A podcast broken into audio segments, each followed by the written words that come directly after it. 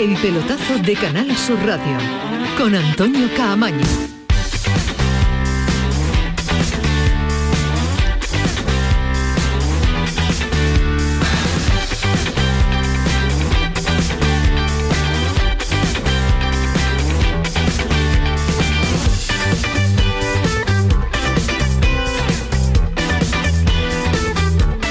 ¿Qué tal? Muy buenas noches. Acaba de terminar la cuarta jornada de la fase de grupos de la Liga de Campeones y si el Sevilla lo tenía complicado, pues ahora mucho más. Eh, Sigue sin ganar. Es último en su grupo y no lo ha podido conseguir en el día de hoy. No podía fallar esta noche y lo ha hecho. Derrota ante el Lille, 1-2 en un partido que se le puso de cara en un buen inicio del conjunto de Lopetegui con el gol de Ocampos, una vez más, otro penalti ponía el eh, panorama complicado para el eh, Sevilla. ¿Qué le está pasando a este Sevilla con los penaltis? ¿Qué le está pasando al conjunto de Julen Lopetegui con la pena máxima? Una que casi casi perdonaba el árbitro y otra que hacía que se pusiera el empate en el marcador. Después en el inicio de la segunda parte se volvía a adelantar el Lille y dejaba a un Sevilla cao, que no ha reaccionado, que lo ha intentado todo pero con más corazón que cabeza, con más eh, ganas que ideas.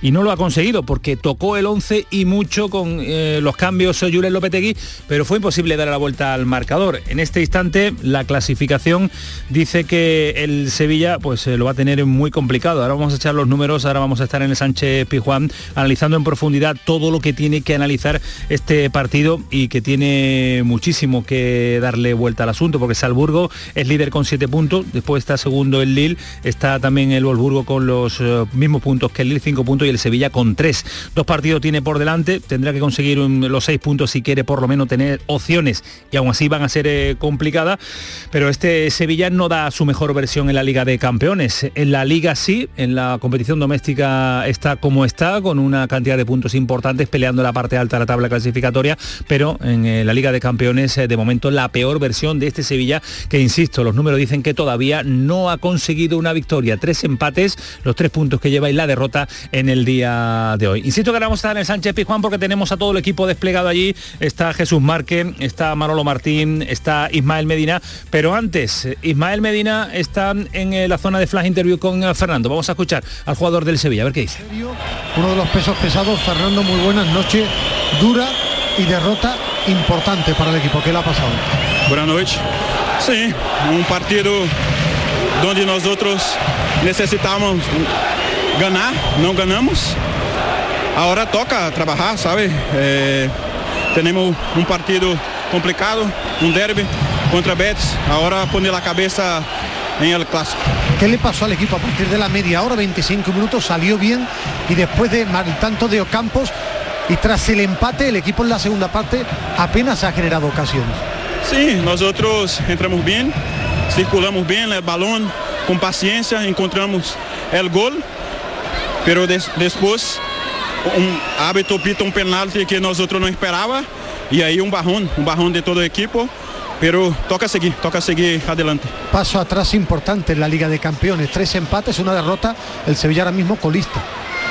Sim, eh, nós outros sabemos da dificuldade que temos em esta competição, pero há dois partidos para jogar e vamos tentar ganhar os dois. ¿Qué le está pasando al equipo en esta competición? En Liga sí es fiable, pero en Liga de Campeones no está dando la talla al equipo. ¿Por qué? Quizá nós outros estamos entrando no partido com muita confiança e, e às vezes derramos esta confiança, poner um pouquinho mais o ego arriba e, e de, derramos de, de estar concentrado em el partido. Temos que estar totalmente concentrado para não passar o que passou hoje. Después, por último, después de este golpe tremendo, partido el domingo derby en Sevilla, lo, con lo que significa para la afición. Sim, um partido complicado é, em seu campo contra Betis. Sabemos que estão em um bom momento. É um equipo que joga muito bem com balão. Vamos tentar ganhar. Es un partido complicado, pero estamos preparados. Muchas gracias, Fernando. El capitán del Sevilla.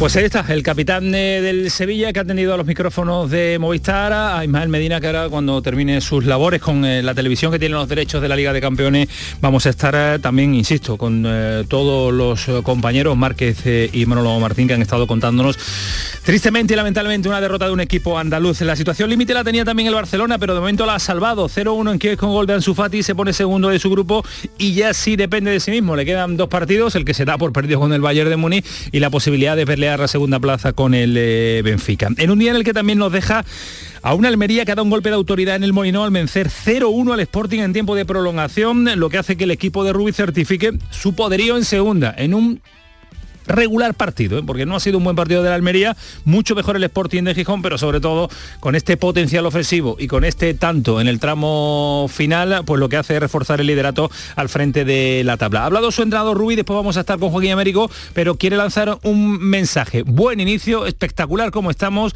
pero humildad sobre todo. Sin lugar a dudas estamos teniendo un inicio de ensueño, pero también el que les habla sabe de la dificultad de que es ganar cada partido y en el vestuario no voy a dejar que entren otras dos palabras que no sea humildad y más trabajo, porque queda muchísimo y porque hay muy buenos equipos en esta categoría.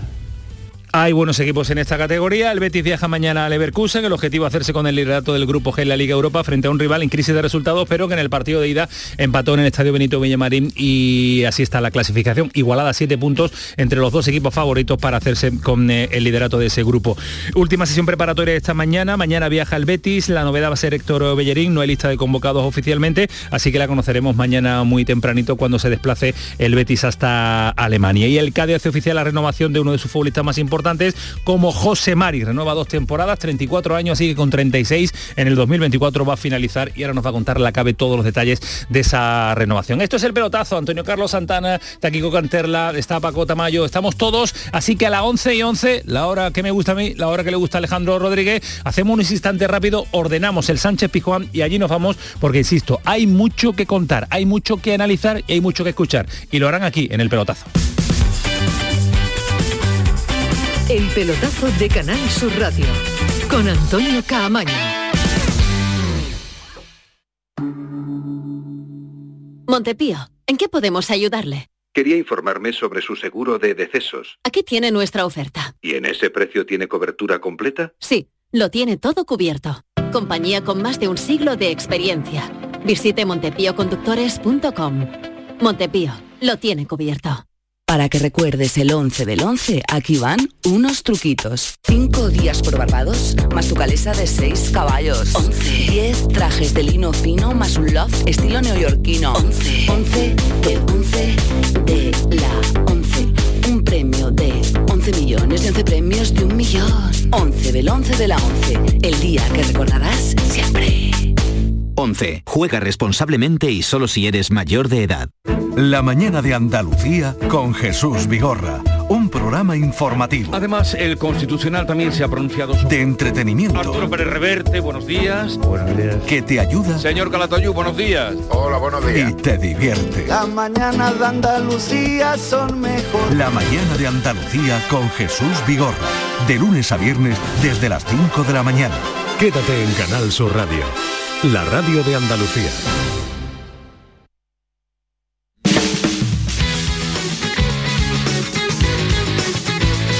El pelotazo de Canal Sur Radio con Antonio Caamaño.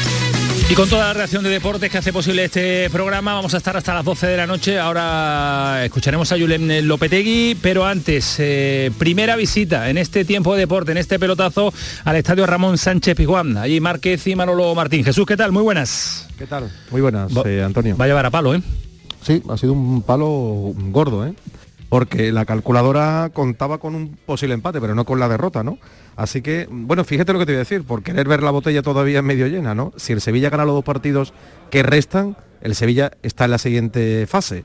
Pero claro, jugando como ha jugado hoy, especialmente en la segunda parte, no invita al optimismo, pero bueno, este Sevilla tiene que levantarse y ya te digo, la segunda parte ha sido francamente mala, yo creo que todos lo hemos visto, un Sevilla muy precipitado, Antonio, un Sevilla que, no, no ha dado muestras de, de, mando ¿no? en el partido, ¿no? y sobre todo de reaccionar ¿no? a raíz de, ese gol que le ha hecho muchísimo daño el penalti. Por cierto, lo de Delaney es para hacérselo ver, porque yo creo que hay incluso un penalti anteriormente que el colegiado y el VAR no vieron, afortunadamente, pero luego esa mano que ha sacado, que ha propiciado el empate, le ha hecho muchísimo daño. Y luego en la reanudación al Sevilla es que estaba en el campo, perdón, estaba en el vestuario, es que no ha saltado al campo, ¿no? Y hemos visto a un Lille que ha ido cogiendo confianza hasta que ha marcado el segundo. Y luego el poderío físico del conjunto francés, un Sevilla excesivamente nervioso desde muy pronto, eh, muy, muy alterado, eh, enloquecido, en, en, fin, yo creo que mm, hay pocos pero, ¿no? A la derrota que ha, que ha, mm, que ha propiciado hoy el Sevilla, ¿no? Que por cierto habrá que estar pendiente también de cómo se encuentra Jesús Navas. Sí, hay muchas cosas que va, deja mucho detalle este partido que vamos a ir eh, analizando con eh, tranquilidad, tenemos tiempo por delante, pero también eh, nos interesa a nosotros y a nuestros sí. oyentes conocer, eh, Manolo Martín, no sé cómo son las primeras caras que estás eh, teniendo la oportunidad de ver de las declaraciones, primeras declaraciones, salidas de los jugadores en otra zona del estadio Ramón Sánchez Pizjuán. Manolo, ¿qué tal? Muy buenas noches. ¿Qué tal, Antonio? Buenas noches. Pues caras de, bueno, pues no haber podido estar a la altura de las exigencias y de lo que realmente la noche demandaba. Yo he visto a un Sevilla la segunda parte absolutamente enloquecido, desquiciado, eh, sin soluciones, eh, prácticamente me atrevería a decir que hemos visto la peor segunda parte eh, de la de temporada, prácticamente de temporada en el, el Ramón Sánchez sí. Pizjuán. No han llegado soluciones, insisto, desde el banquillo, han intentado, digamos, en la medida de lo posible, mmm, agotar o tapar todas las vías ¿no? de, de ataque que, que, te proponía el, el Lille. Y ya digo, a mí me ha decepcionado mucho la segunda parte que el Sevilla ha firmado en el día de hoy, eh, que en ningún momento ha sabido dar respuestas, digamos, a ese fútbol. Ha caído, digamos, muchas veces, ¿no? Uh -huh. En la trampa de juego que proponía el equipo francés. Y ya digo, pues eh, haciendo cuentas, viendo las posibilidades que todavía tiene el Sevilla. Aguántame un instante, Manolo, porque está Campos ha tenido los compañeros de Sevilla Televisión. Sí, depende de nosotros. Eh, tenemos que ganar los dos partidos, no queda otra. Hay que comer mierda, como se dice, y al próximo partido ir a intentar ganarlo. ¿Alguna cosa de cara al derby para la, para la afición, Lucas? Nada, eh, que vamos a ir con las mismas ganas que salimos hoy. Vamos a intentar que no sean los mismos resultados, eh, porque lo queremos, lo necesitamos y, y nada, vamos a intentar ganar. Perfecto, Lucas Ocampos, muchas gracias. Manolo, muy tocado Lucas Ocampos con esa sí. declaración que acaba de hacer. Tenemos que comer mierda, literalmente lo ha dicho así, palabra sí. muy fea, pero, pero que resume perfectamente la situación en la que se encuentra yeah. este Sevilla, pero por lo menos optimista, ¿no? Con el 6 de 6 se mete el, el Sevilla, sí. ahora haremos cuentas y números, pero este Sevilla, este Sevilla de hoy, imposible que pueda conseguir un 6 de 6. Ahora vamos a sumar eh, también es... a Alejandro Rodríguez al debate, pero es imposible, ¿eh?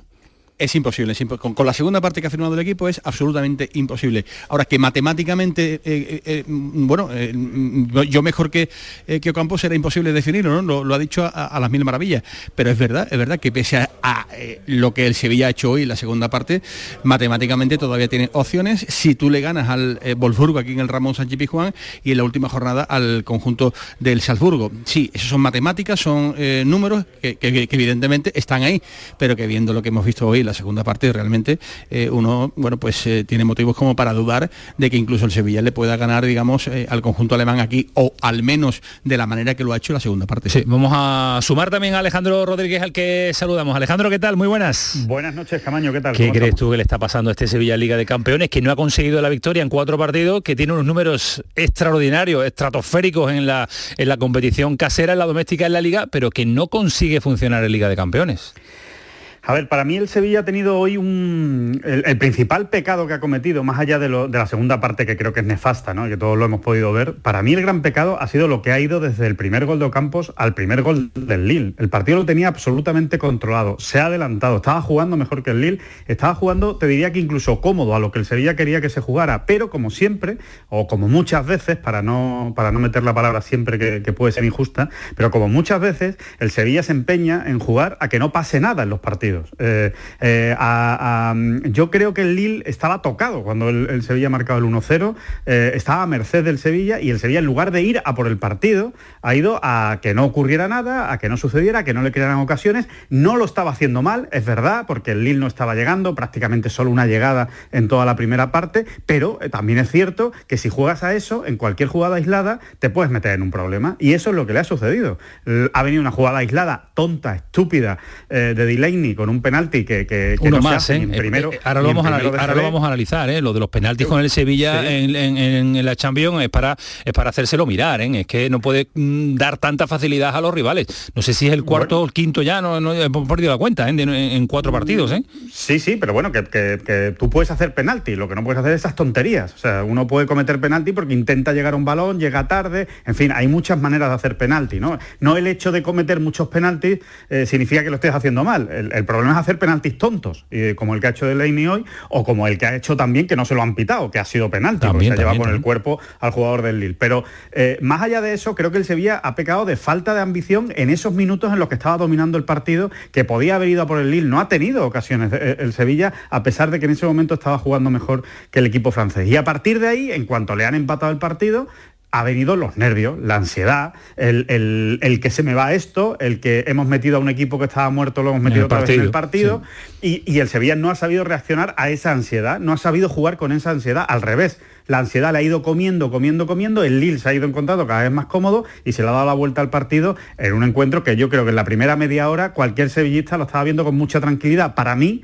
lo que le ha faltado es esa ambición de ir de verdad por el Lille, ir a por el segundo cuando ves que el rival está tocado. Jesús Manolo, coincidís con, la visión que hemos tenido, por lo menos desde fuera. No sé si en el estadio se ha podido presenciar esa misma visión que hemos tenido de fuera, de, de verdad, de dar, darle vida al Lille, al equipo francés, cuando te adelantas en el marcador, cuando lo tienes tocado y cuando le das la oportunidad de reengancharse a- al, al partido. Es algo que en Liga lo suelen manejar el Sevilla mejor, pero la competición doméstica, Jesús, por ejemplo, que la competición eh, de, de- de la Champions, esto no se perdona. Si le das vida a un rival con el nivel, con el actual campeón de la Liga Francesa, que ayer pues eh, nos tomamos a broma las declaraciones de- del entrenador de Lopetegui en el que le daba un valor extraordinario de los mejores equipos que hay actualmente en Lille, no ha demostrado tampoco ser muy superior al Sevilla, pero si le das vida no te perdona nadie en Europa. Dame un segundo, Antonio, que me estoy saliendo. Ah, que estaba en la sala de prensa.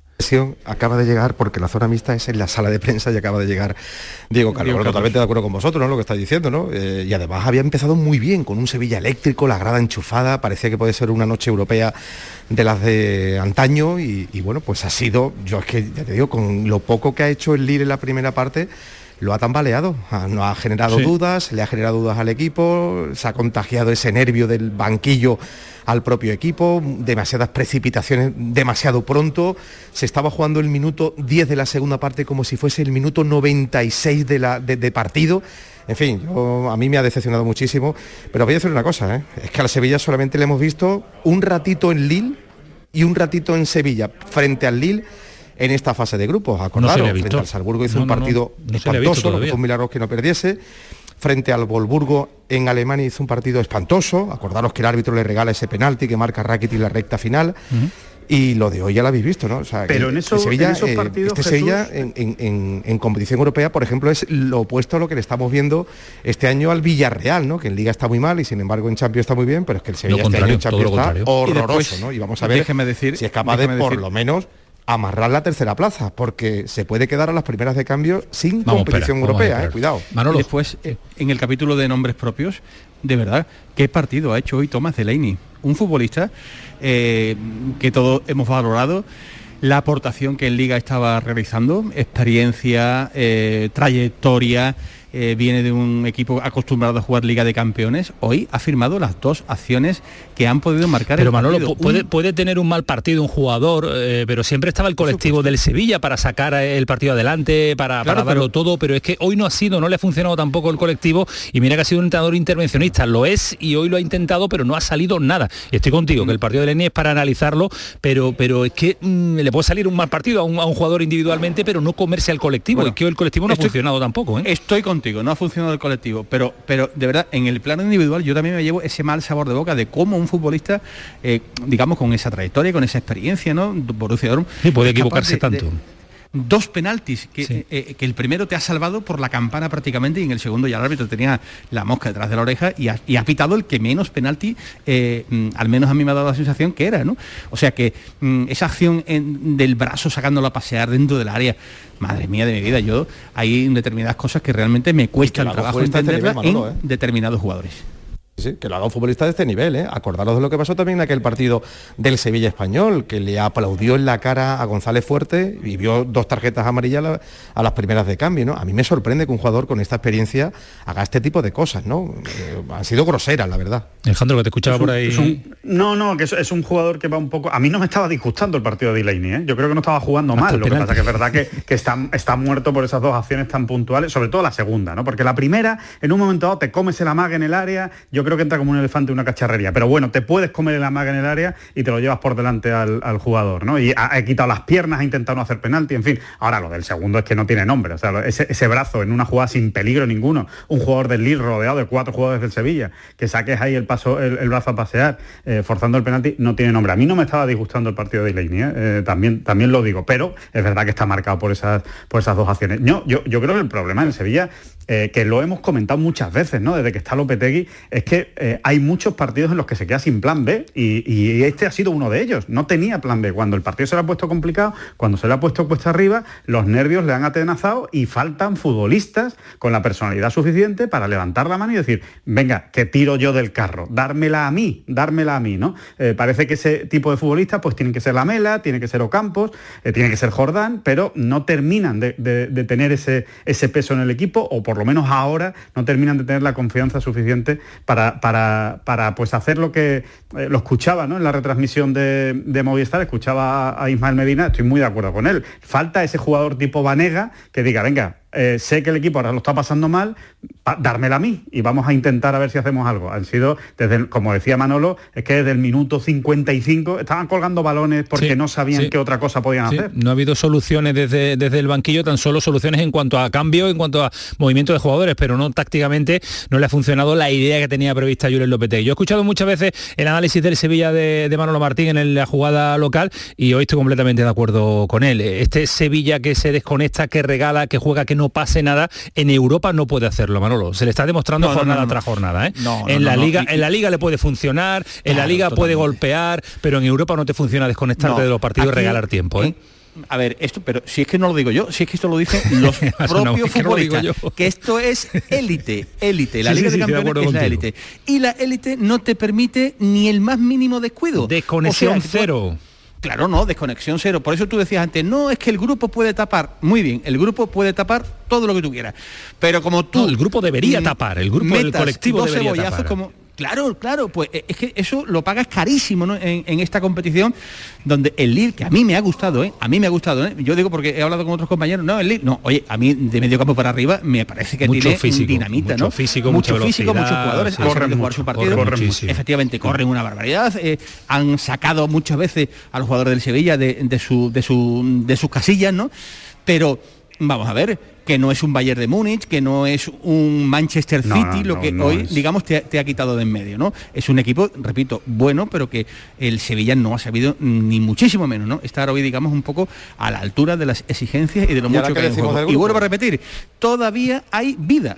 Esa es la realidad, porque si ganas seis puntos, Difícil, pues pero hay todavía vida, matemáticamente Sí, sí, sí, depende de sí mismo. Pero claro, repito, eh, viendo lo que hemos visto en el día de hoy, mm, me apunta Márquez, va a ser muy complicado. va a ser Marque, muy- ¿qué, muy- muy complicado. que- Marque, ¿qué cuenta echas?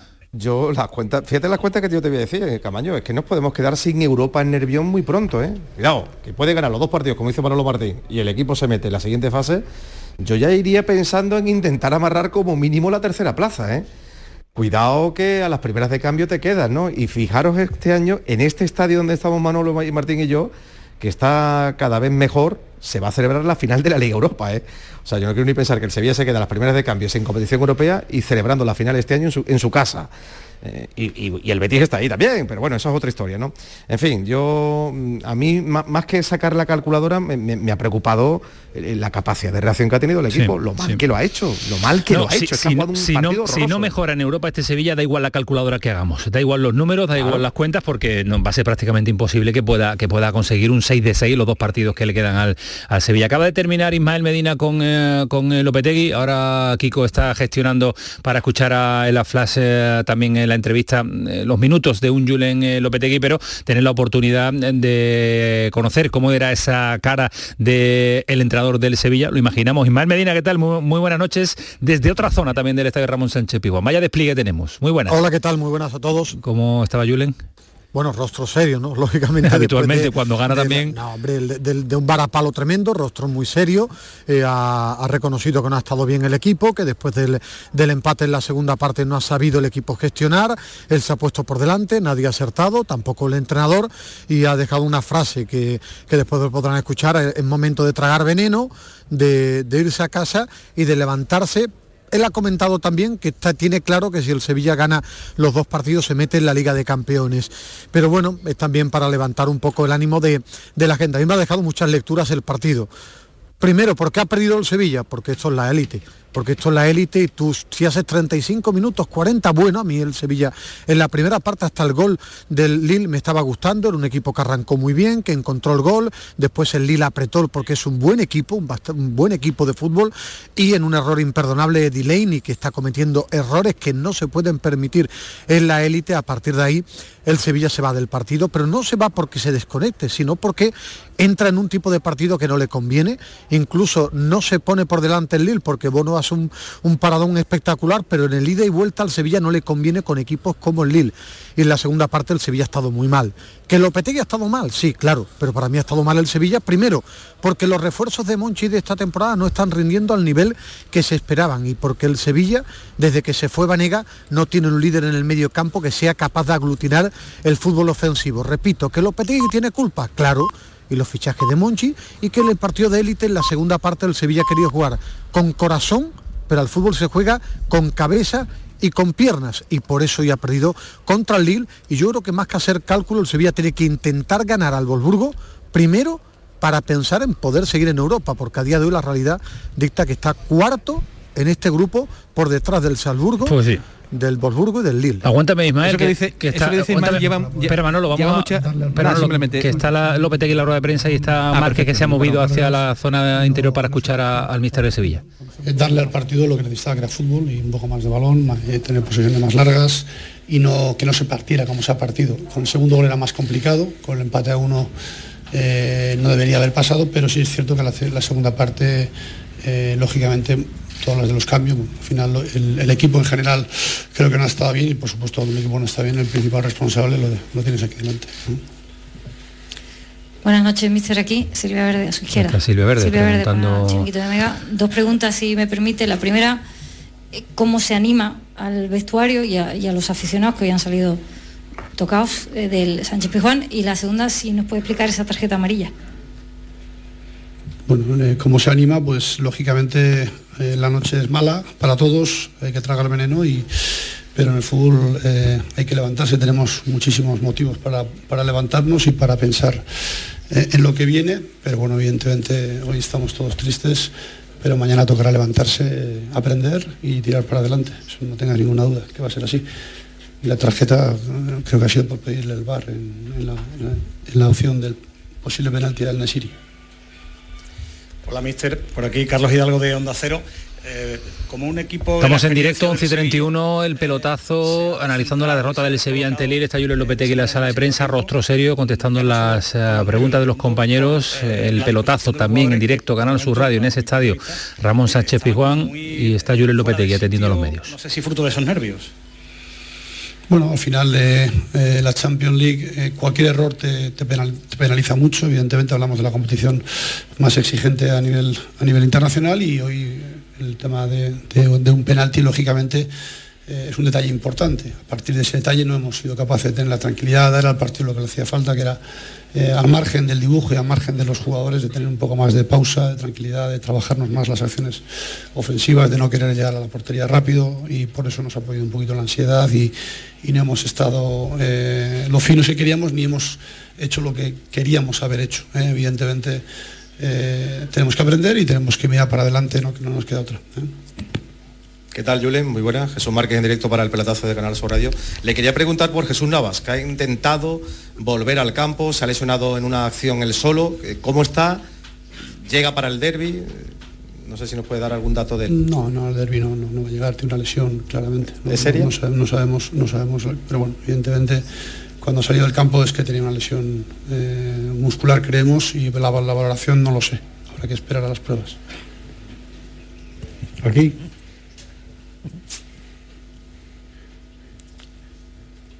Hola Julen, Ignacio Cáceres para el desmarque. Eh, no sé si ha tenido oportunidad de ver la, jugada del, del penalti de Delaney y si cree que es dudosa o que estos penaltis se pitan o no se pitan dependiendo del partido. Y más allá de eso, si en la acción cree usted que le ha faltado algo de madurez al futbolista. Mira, hablar del árbitro habiendo hecho la segunda parte que hemos hecho no, no me apetece, sinceramente, creo que sea un error por mi parte. ¿eh? El árbitro ha pitado penalti, cada uno que saque su conclusión y yo tengo que sacar la mía, que es que el equipo eh, tiene que mejorar y no puede eh, y soy el responsable de la segunda parte que hemos hecho sin ninguna duda. Eh, así que hablar del penalti me parece sinceramente fuera de lugar. Hola Yule, Manolo Aguilar para hacer más Sevilla y Radio Sevilla. En los dos partidos que, que han jugado en casa, en Champions, equipos igualados, se han cometido errores similares, ¿no? Que han sacado al equipo del partido y jugadores además experimentados. Hoy le ha preguntado el compañero por Delaney, el otro día también fue Jesús Nava. Eh, no parece de fácil corrección desde fuera, pero ocurre dentro, o sea que no será tan fácil. ¿Qué, se le puede decir a los jugadores para que no tengan estos errores en partidos tan ajustados? Bueno, lo primero que hay es en- el nivel de exigencia de la Champions es, es, eh, muy muy alto y cualquier error que tengas lógicamente te va a penalizar. Es cierto que, que hemos empezado bien, el partido cuando más tranquilos deberíamos de estar, cuando más tendríamos que insistir en el plan de partido, hemos querido coger atajos y en el fútbol los atajos no, no- y más ante equipos del nivel. Ellos tienen jugadores de uno contra uno a, nivel mundial fantásticos, jugadores que, aspiran a, ellos todos los grandes equipos de Europa y a nosotros nos ha faltado eh, ser capaces de darle al juego lo que necesitaba, que era un, juego más colectivo, eh, tener más la pelota y ser capaces de, de- de defender con el balón. Y lógicamente hemos, nos hemos equivocado y, ahí, y la segunda parte lo hemos pagado.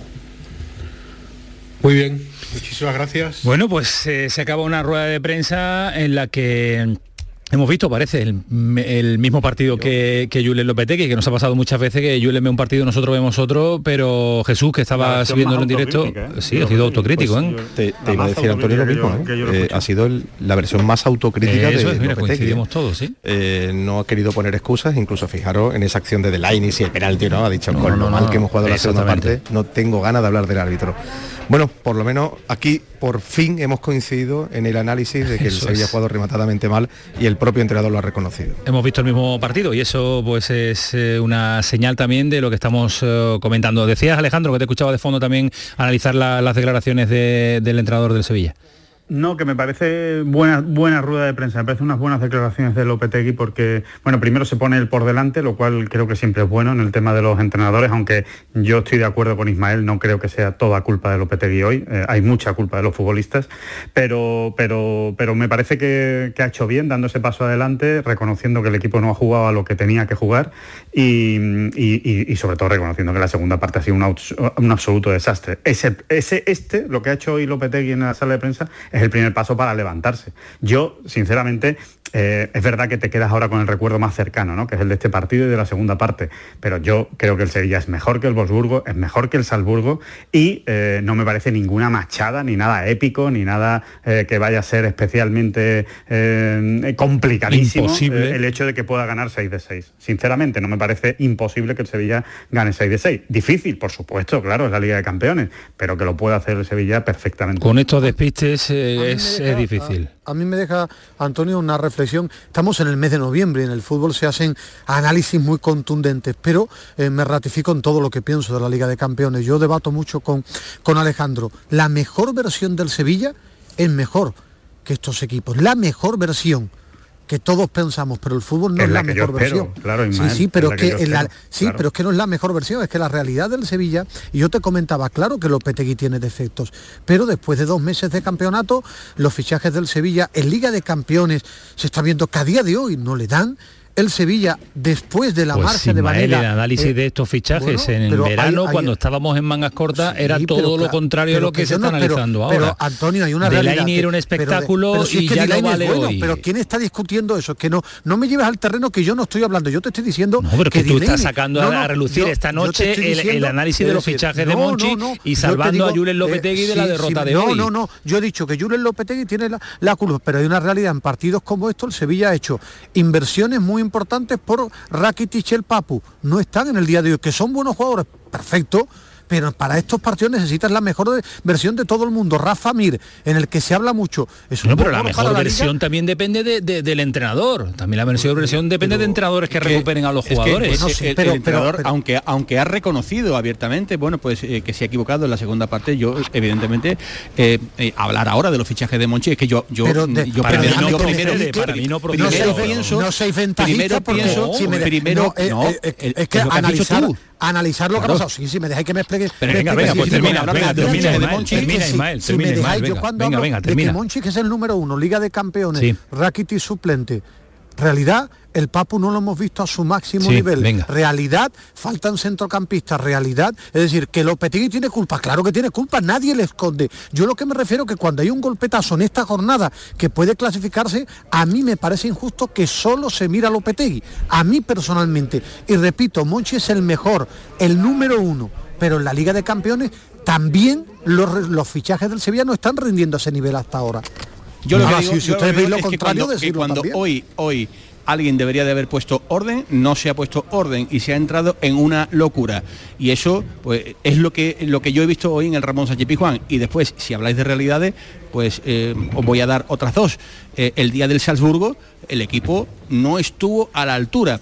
¿Es el Sevilla mejor que el Salzburgo? Sí, pero no estuvo eh, a la altura de lo que se espera de un equipo en Liga de Campeones. ¿Hoy ha sido el Sevilla mejor que el Lille?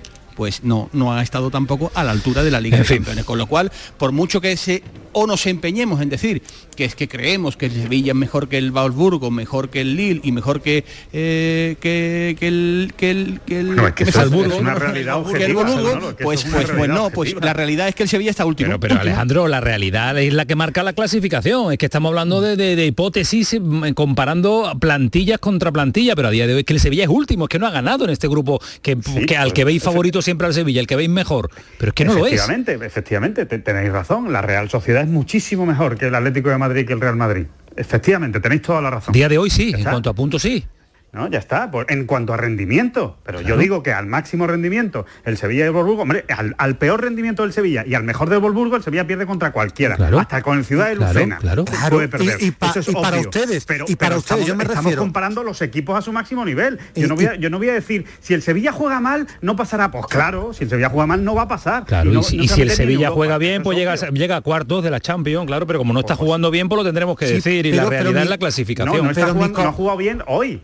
Y en algunos partidos de la Champions, pero- pero, en pero Liga sí, ha entonces- jugado- sí ha hecho ya buenos Bueno, pero partidos. estamos analizando la Liga de Campeones hoy y no ha ganado todavía, que son tres, tres empates Sí, y una pero- derrota, no sabe la pero victoria. un- una realidad para ustedes, pero solo cuando la pierde. Champions de la Liga me parece un poco absurdo. O sea, me parece Ah, muy forzado. Es decir, como decir, los fichajes de Monchi funcionan en Liga, pero no en Liga de Campeones. Qué No, no, ridículo. no, no, no, no, ¿Qué no. pasa? ¿Que, Yo- que el jugador, yo lo que me refiero se es no, no, yo, yo lo que digo es que cuando pierde el Sevilla como hoy y no está bien en Liga de Campeones, yo meto en el saco, yo no soy como muchos de ustedes que decís solo Yo digo Lopetegui, Monchi con su fichaje y los jugadores todo en el saco, no puede ser cuando pierde Pero aquí nadie ha dicho solo. Lopetegui. Ustedes, no, no, no, no te lo lleves a tu terreno, no seas tu ventajista ahora. en decir cosas que no Claro, que no hemos dicho nadie, nadie ha dicho solo Lopetegui. Hemos analizado que Delaney, además lo ha dicho Manolo Martín, Delaney ha hecho un partido, un partido horrible, ya está señalado Delaney en el día de hoy. El colectivo no ha funcionado, pero tú es que te, eh, también te encabezonas en sacar siempre de la ecuación de No, la no, no, yo derrota lo a Lopetegui, a Jure Lopetegui. lo No, meto. nunca lo metes. No, no, sí lo meto. Claro que tiene culpa. Claro que es culpable de estar colista, como no va a tener culpable el Ah, bueno, pues parece Claro, que no, pues tú has puesto a Monchi en cabeza, a los jugadores y. Lopetegui el Yo último. he puesto a todos en el saco. Yo digo que solo en las derrotas. Bueno, lo vamos a dejar Aparece aquí. Lopetegui, que aparezcan todos en las derrotas. Mm. Que Lopetegui tiene culpa, claro, pero todos en las derrotas. Bueno, pues eh, da- dará mucho para analizar a lo largo de lo que queda todavía y lo que está por venir, que el fin de semana es un eh, derby en el Benito Villamarín, eh, con eh, un Sevilla tocado y con un Real Betis que juega el jueves su partido de la Europa League para ser primero en su grupo. Adiós Medina, a descansar, ¿eh? Sí, y que esto es un varapalo y un fracaso. Ser colista en la cuarta jornada Brutal, es un fracaso brutal. para esta plantilla. Márquez, no queda mucha gente por allí, ¿no? Aquí nadie. Bueno, eh, los franceses que Manolo? nos ha pedido perdón un periodista francés por haber ganado. Digo, por Dios. por Dios lo que lo que es la educación ya, ¿no? Bueno, en fin, la verdad que el personal no tiene ganas de hablar. ¿eh? Eh, me, me consta, compañeros, que han intentado recoger el testimonio de la, de la grada y la grada ha salido tan decepcionada y tan triste en una semana tan ilusionante. A ver cómo se levanta el equipo. Al Sevilla siempre hay que esperarlo. Cuidado, ¿eh? No podemos verlo ahora todo negro. Hemos analizado el partido tan horroroso que ha hecho hoy el Sevilla, pero hay que esperarlo y vamos a ver cómo se levanta, cómo recupera anímicamente al equipo eh, Julen Lopetegui y ojito a lo de Navas, ¿eh? que puede ir Sí, para te lo ha largo, dicho en la sala de según lo que ha dicho el propio Julen No sabe lo que tiene, no lo van a decir, el búnker médico de siempre del Sevilla, pero ojo a tres, cuatro semanas que se está ya, que se está ya hablando por mm, tú sabes, por donde se habla ahora últimamente. Gracias, gracias Marque, cuídate mucho. Gracias, un abrazo muy Eh, fuerte. Martín, ¿te queda algo por Sí. decir? No, no, eh, nada más, que mañana ya sí se podrá hablar del derby. Bueno, eh, hemos podido hablar... No, mañana, solo, solo de una parte. en la parte efectivamente del, Parte- del Sevilla. efectivamente. Porque mañana a las 9 de la mañana se montan los del Real Betis Balompié en un avión para, para Alemania. Un abrazo fuerte, cuídate Manolo. Hasta luego, Diego. Hasta luego. Se, se queda con nosotros Alejandro Rodríguez hasta el tramo final del programa, final de programa que tenemos que hacer rápido y volar. Vamos a parar un instante y vamos a analizar también eh, ese Dinamo de Kiev Barcelona con Pedro Lázaro Juan Jiménez. Vamos a estar con Joaquín Américo en el Almería Sporting y también con eh, pinceladas del Betis, el Cádiz que ha renovado José Mari, detalles que nos quedan todavía hasta las 12 de la noche en una noche, insisto, negra que se puede tornar gris si consigue un 6 de 6 el Sevilla en Liga de Campeones.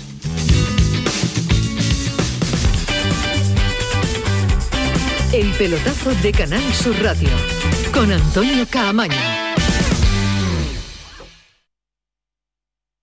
Canal Sur Radio, Sevilla. Yo ya no pago por mi consumo y digo chao, digo chao, digo chao, chao, chao, a tú lo mismo. Vente conmigo, nuestro petróleo es el sol. Dile chao. Bienvenido al autoconsumo. Dimarsa.es. Foro Flamenco de Canal Sur. Este 5 de noviembre descubre tres grandes del flamenco. Carmen Herrera al baile, Santiago Lara a la guitarra y Jesús Méndez al canto. Foro Flamenco de Canal Sur. Desde las 7 de la tarde en el Teatro Fundación Cajasol de Jerez. Las invitaciones se podrán recoger los días 3, 4 y 5 de noviembre en el auditorio de la Fundación Cajasol de Jerez en Avenida Ingeniero Ángel Mayo número 20 de 10 de la mañana a 7 de la tarde. Foro Flamenco de Canal Sur con el patrocinio de la Fundación Cajasol. Oye, ¿qué pipas estás comiendo? ¡Qué buena pinta! ¿De verdad me lo preguntas? ¿No las reconoces? Pipas hay muchas en el mercado. Sí, pero pipas reyes son las auténticas, las de siempre, con sal y sin sal. Incluso las del león son de frutos secos reyes. Que sí, que sí, me ha quedado claro. Frutos secos reyes, tus pipas de siempre. Mientras duermes hay mucha gente de radio. Gente que está viajando, limpiando, conduciendo, repartiendo, vigilando. Toda esa gente forma parte de un club y están en la mañana de Andalucía, el club de los primeros de Canal Sur Radio, con Charo Padilla. De lunes a viernes desde las 5 de la mañana.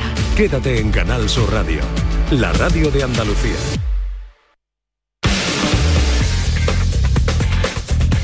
El pelotazo de Canal Sur Radio con Antonio Caamaño. Seguimos, ya hemos cumplido, ¿no, Antonio? Ya hemos cumplido ya del tirón hasta las 12. Qué bien, eh, pues eh, la oportunidad para darle su tiempo también a un equipo como el Azulgrana, como el de Sergi Barjuan, que se la jugaba en el día de hoy en Kiev, en una salida difícil. Se jugaba todo, ¿eh? quedar incluso fuera de la Europa League si los resultados lo hubieran perjudicado, pero ha ganado el Bayern de Múnich, que está arrasando, que va de 5 en 5 en cada partido mínimo, y que el Barça ha ganado con un gol de Ansu Fati en un partido con cierta en cuanto al equipo azulgrana. Eh, Pedro Lázaro nos lo ha contado y Pedro Lázaro lo ha seguido con eh, toda profundidad. Pedro, ¿qué tal? Muy buenas. Hola, muy buenas. ¿Has notado algo de mejoría? Yo lo he visto desde la televisión y parece que sí, ¿no? Que algo por intensidad, presión, bien busqué, eh, la llegada de Fati, los jóvenes, eh, Dembélé, cada otra cosita. ¿Te ha gustado algo más el Barça?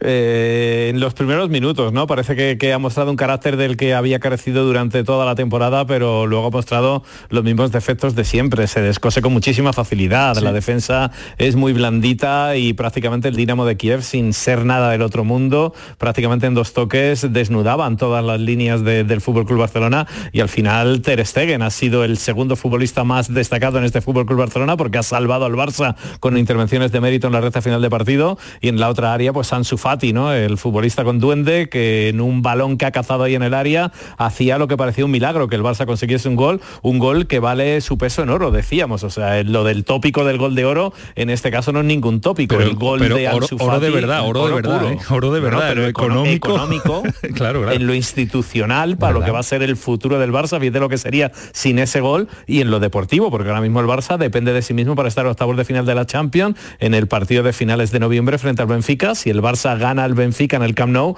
el Barça estará ya clasificado para octavos de final y el partido de Múnich sería un mero trámite, por lo que el gol de Ansu Fati ha sido tremendamente valioso para lo que es el Barça esta temporada. Pues eh, cierta, ligera mejoría, pero como dice Pedro, también regalando mucho y muy frágil eh, defensivamente todavía este, este Barça para competir con ciertas posibilidades en, en, Europa. Cuando hablamos de ciertas posibilidades, decimos de clasificarse y llegar a, y llegar a octavos. Eh, Juan Jiménez, imagino que está tecla con, tecla ahí, terminando la crónica para, el diario AS y queremos conocer su impresión y, cómo, cómo, lo ha visto. Eh, Juan, ¿qué tal? Muy buenas. Hola, Camaño, ¿qué tal? ¿Te ha convencido un poquito más el Barça por lo menos? Bueno, me convence el resultado, es verdad que, no, un partido, no era un partido fácil para el Barça. Aquí, aquí he fallido hacer un ejercicio de supervivencia y, yo creo que en eso ha cumplido. Ha cumplido, tenía tres, cuatro refuerzos importantes porque al final un equipo en el que aunque no está al 100%, pues incorpora a De Jong, incorpora a Ansu, tiene 25 minutos de, de Dembélé, pues tiene algunas cositas más y el Dinamo no es un equipo sobre todo no un equipo con pegada, un equipo que no juega mal al fútbol, pero que en las dos áreas le pasa un poco como al Barça. Entonces yo creo que al final, pues mira, el, jugador que, más gol tenía en el partido se lo ha llevado pero bueno, yo creo que dudas futbolísticas hay. De hecho, Sería al final del partido ha admitido que realmente su discurso hoy antes del partido ha ido más por el plano emocional y recordarle a los jugadores que hay muchos canteranos lo que había en juego hoy a nivel institucional, de prestigio y, económico. Es decir, no, un, no ha sido un Barça eh, de fútbol, sino un Barça que al final le ha puesto corazón y bueno, por lo menos hoy ha le una alegría a gente. Y, Pedro, a la espera de Xavi va solventando problemas. En Liga no, hoy en Liga de Campeones ha solventado, como tú dices, una papeleta importante porque está todo el mundo centrado en la posibilidad de que Xavi recupere algo de fútbol de un Barça que carece de fútbol, pero es que es verdad que también que la media de edad leía que es, eh, hoy ha batido un récord eh, de, em, edad media de un equipo que ha competido en Europa con muchísimos, muchísimos jóvenes, con mucha, mucha cantera. ¿eh?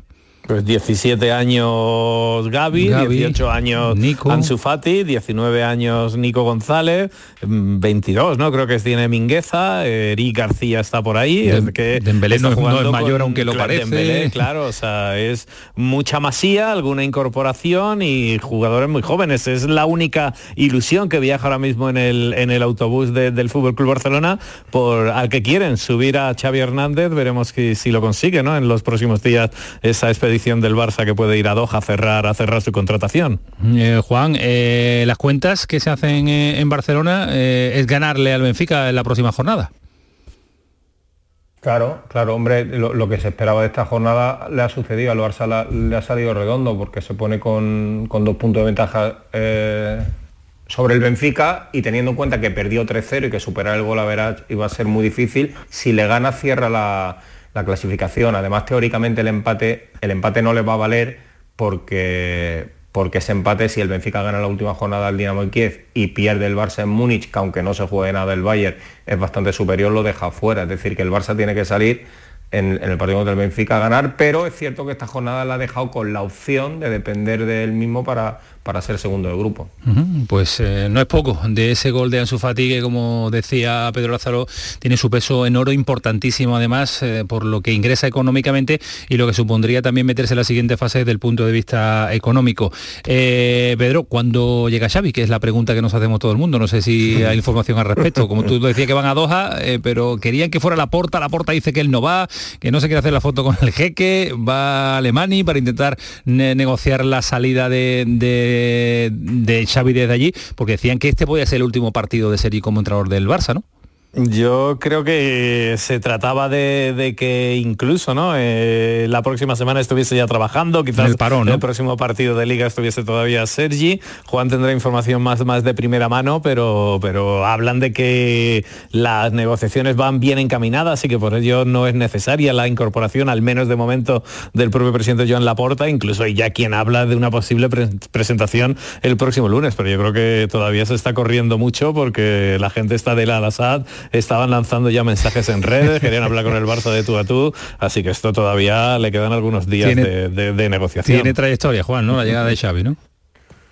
A ver, lo que, lo que quiere el club es anunciarlo el jueves y presentarlo domingo o lunes. Esa es un poco la, hoja de ruta, pero también si en esa hoja de ruta el presidente eh, del Barça, que sabe perfectamente que el, que el Alsat lo que quiere es un gesto y un gesto de cortesía, que él vaya personalmente allí a decirle quiero llevarme a vuestro entrenador y el presidente dice hoy que no se va a plantar en Doha, que van, que van a ir Mateo Alemán y, Rafael Juste, que es el vicepresidente deportivo, pues seguramente cuando lleguen allí pues habrá que esperar a que, a que vaya a la puerta o a lo mejor el Alsat dice que no libera a Xavi, que tiene una cláusula bien... Cuidado con los cataríes. Así que bueno, pues, todo, depende de que esto va a digamos, impulsos del presidente. Alejandro, tú no lo ves todavía, ¿no?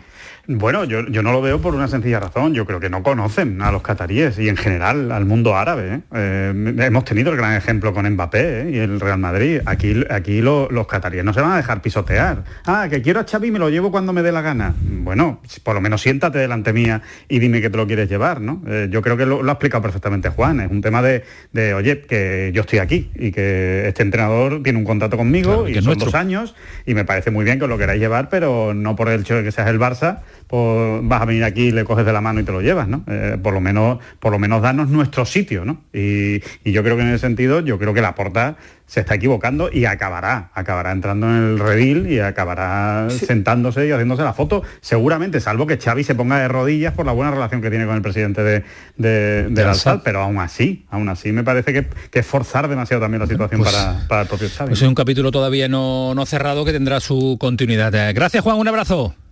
Un abrazo grande a todos. Hasta luego, Pedro. Hasta luego, un abrazo a todos. Adiós, vámonos hasta Almería porque el día, insisto, que nos deja un golpe de autoridad en el Molino en un partido en el que ha vencido al Sporting eh, de Gijón 0-1. Eh, no ha sido un buen partido el de los eh, pupilos de Rubi, pero ahí están, en la parte más alta de la tabla clasificatoria hay un mes de octubre, principio de noviembre, que le deja un pleno de cuatro victorias, porque el golpetazo es tremendo. Joaquín Américo, ¿qué tal? Buenas noches. Buenas noches, Camaño. La Almería está que se sale. Está en un momento dulce de resultados, que no de juego, porque la historia hoy se ha repetido en correlación con la jornada anterior. Sucedió frente al Leganés, el Estadio de los Juegos Mediterráneos, y la misma película esta tarde en el Estadio del Morinón, Enrique Castroquini. Y el Almería no ha ofrecido su mejor versión, e incluso ha sido peor que su rival, el Sporting de Gijón, pero sin embargo su única llegada la ha rentabilizado con el gol de la victoria en el tiempo de prolongación, después de una jugada en la que Diego Sousa está impresionante para recortar dentro del área y mandarle un balón de gol a José Carlos Lazo que le da el triunfo a la Unión Deportiva Almería. Una victoria basada fundamentalmente en el trabajo defensivo, a pesar de los innumerables fallos que ha tenido la Unión Deportiva Almería y que ha hecho que Fernando, una vez más, haya sido el mejor jugador del equipo rojiblanco. Venció la Almería en el Estadio del Molinó, Enrique Castroquini, al Sporting de Gijón y pasa de 28 a 31 puntos, que se dice pronto. 31 puntos en 14 jornadas de liga, 31 puntos de 42 posibles. Cuarta victoria consecutiva, segunda con la portería cero y lo que es más importante, no juega bien pero gana y eso ya empieza a oler demasiado bien por aquí por Almería. Totalmente, tremendo los números de este Almería que nos cuenta Joaquín Américo. Gracias Joaquín, a descansar. Eh, Alejandro, eh, lo de Rubí es tremendo, ¿eh? está haciendo espectacular. un espectacular. Los números no se asciende, a, primera no se asciende en diciembre, pero, pero la racha y la trayectoria que lleva es para tenerla en cuenta. ¿eh? Pero es muy importante. Es verdad que no se asciende en, diciembre, que es un tópico, ¿no? Que lo que se dice todos los años, pero que es cierto, es absolutamente cierto, por eso es un tópico, pero es cierto. Pero sí es verdad que se encaminan ¿eh? las temporadas y los ascensos se fraguan eh, en inicios muy buenos, ¿no? Ahí tenemos el caso del Cádiz, por ejemplo, ¿no? De, Álvaro Cervera, ese, ese, inicio fantástico que tuvo en, la temporada del ascenso, ¿no? Yo, yo creo que, ha empezado muy bien el, Almería, que, los jugadores están entendiendo muy bien a Rubí y después está teniendo esa pizca de suerte necesaria también, ¿no? Porque está sacando sacando muchos partidos, muchos puntos en los últimos minutos. Y además en el momento en el que lleva con los dos hombres lesionados fundamentales para la Almería, que no tiene mucha profundidad de plantilla, pero está sacando un rendimiento también eh, tremendo a los que a los que no estaban contando en este inicio de temporada. Eh, espectacular lo de la Almería de Rubí. Eh, ¿Cómo andas? ¿Bien por dónde? ¿Dónde tenemos? ¿En qué parte del mundo? Todo bien, todo bien, ¿no? Estoy en Palma de Mallorca. Ah, vale, vale, Estoy aquí concretamente viendo el, puerto de, Mallorca, aquí desde la habitación del, hotel, que se está jugando esta, esta semana en la final del Challenge Tour, aquí en, Palma de Mallorca. Sí, eh, golf, por supuesto. Segunda división del golf europeo. Que lo dais todo, ¿eh? Que lo dais todo, ¿eh? Bueno, ahí estamos, hacemos lo que, lo que podemos. hacemos lo que podemos. Cuídate mucho, Alejandro. Un abrazo fuerte. mañana, eh, estamos eh, rápidamente, antes de marcharnos en eh, Cádiz, porque ha renovado la CABE un hombre importantísimo para el para Álvaro Cervere, para el equipo amarillo como José Mari, ¿no? Hola, buenas noches, Hola, Antonio. El Cádiz anunciaba hoy la renovación del capitán del roteño José Mari hasta 2024. Terminaba contrato el próximo verano, el 30 de junio del 22, con lo cual se le amplía el contrato por dos temporadas más. Seguirá de cadista pues prácticamente hasta que cumpla 35 años. Y lo que debía tomarse únicamente como una gran noticia, que el gran capitán se retire en su casa, también ha recibido algún tipo de, de crítica o al menos algún tipo de discusión y es que recordemos, el futbolista lleva lesionado prácticamente tres meses, en las últimas temporadas ha pasado mucho tiempo lesionado y hay quien, por supuesto, que ya que se quedase, pero espera también una renovación quizá a la baja del, del, futbolista roteño, que como decimos todavía no ha podido debutar en la presente liga y al que está echando infinitamente de menos su técnico Álvaro Cervera, que ya sabes Antonio ha repetido no una, sino muchas veces, que es su, proyección sobre el césped y el hecho de no, poder contar en ninguna de las 12 jornadas que se han disputado hasta ahora. Con el recién renovado José Mari, pues le ha dejado tocado al equipo. Lo dicho, José Mari hasta 2024, que se retiraría, ojalá que en primera, con 35 años, y ojo, que puede tener para más y para largo y que haya nuevas renovaciones. Gracias la cabe que nos vamos. Una buena noticia que llega desde la tacita de plata, la renovación de José Mari. Dos temporadas más, lo quiere Álvaro Cervera, lo quiere todo el cadismo y lo queremos absolutamente todos. Que nos vamos, que esto fue el eh, pelotazo, que sigue siendo Canal a su radio, que ya Cremades con todo su equipo que ya está preparado para seguir haciendo radio, para seguir estando aquí en Canal Sur Radio. Que pasen una buena noche. Adiós.